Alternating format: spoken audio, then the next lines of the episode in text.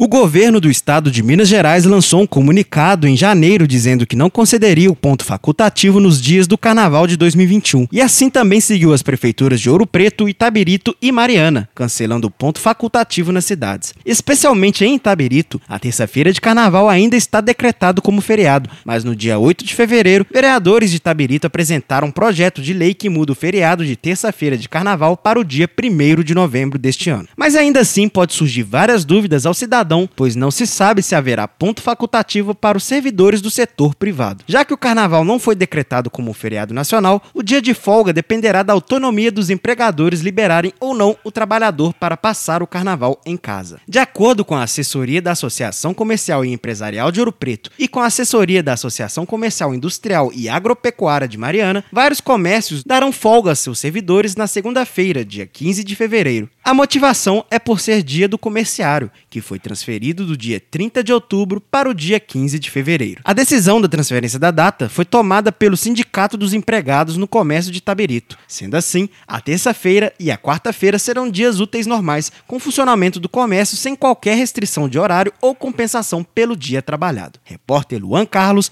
para a Rádio Real FM.